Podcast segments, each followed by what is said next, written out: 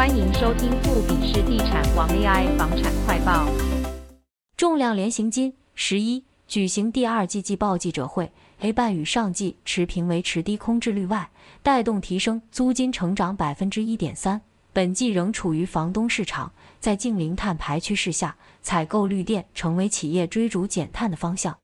根据仲量联行第二季季报指出，台北市 A 办空置率维持在百分之二点七的低点，相对带动商办租金成长。仲量联行副总经理尤淑芬表示，台北市商办平均租金为新台币两千九百八十五元，相较于去年同期成长百分之一点三。不过，在台湾总体经济面的不确定因素仍在，企业对于空间配置及搬迁的速度减缓，使得租金成长缓慢。由于净零碳排现在逐渐成为趋势，企业对于 ESG 的需求日益增加。重量联行调查有超过百分之六十五的楼地板面积已具备绿建筑认证，其中有六栋大楼同时拥有 WELL 和 LEED 绿建筑双认证。尤淑芬表示，绿色建筑物的稀缺推高了租金价格，公司品牌也是企业主需要考量的环节。反映出企业形象，绿色租赁让承租方和出租方的关系升华，有更紧密的合作关系。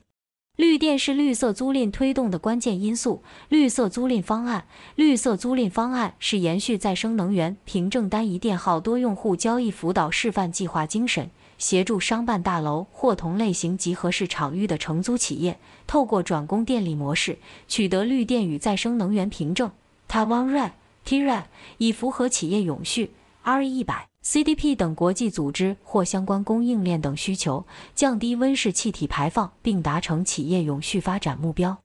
游淑芬表示，信义区已有百分之五十五的 A 半楼地板面积提供绿电，约有百分之四十五的 A 半楼地板面积同时具备绿建筑的认证及提供绿电。房东方以寿险业最为积极，而专业房东则是逐步往绿电认证方向努力。